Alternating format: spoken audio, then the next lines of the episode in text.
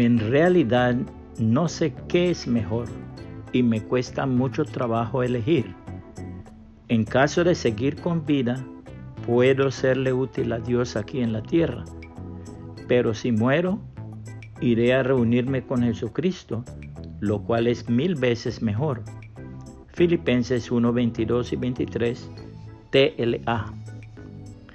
Pepper Martin, la brillante estrella del béisbol profesional americano durante mediados del siglo XX, y, cuyo verdadero nombre era Johnny Leonard Roosevelt, era un fiel creyente en el Evangelio del Señor Jesucristo.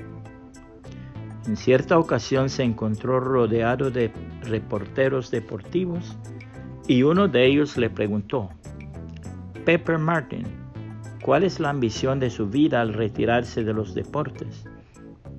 Él contestó con gran dignidad, pues ir al cielo.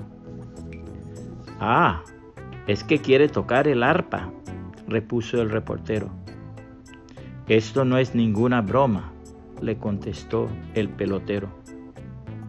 Pues lo siento mucho, yo no entendí lo que usted merecía, dijo el periodista.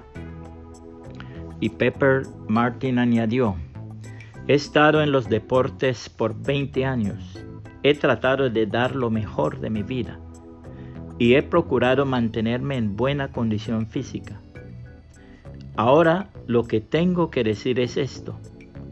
Si hay algo malo en leer la Biblia todos los días y creer lo que encontramos en ella, si hay algo malo en desear volver a la vida del campo y vivir como un sencillo agricultor, y si hay algo malo en aspirar ir al cielo cuando uno muera, entonces me temo que la vida no vale la pena.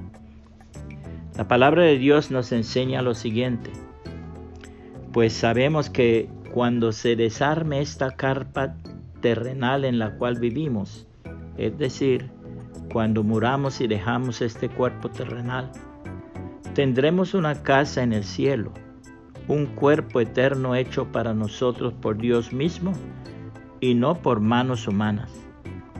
Nos fatigamos en nuestro cuerpo actual y anhelamos ponernos nuestro cuerpo celestial como si fuera ropa nueva pues nos vestiremos con un cuerpo celestial. No seremos espíritus sin cuerpo.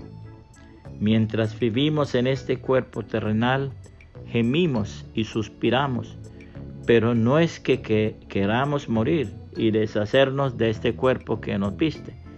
Más bien, queremos ponernos nuestro cuerpo nuevo para que este cuerpo que muere sea consumido por la vida.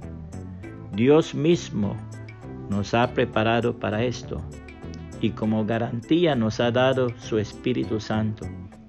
Así que siempre vivimos en plena confianza, aunque sabemos que mientras vivamos en este cuerpo, no estamos en el lugar celestial con el Señor. Pues vivimos por lo que creemos y no por lo que vemos.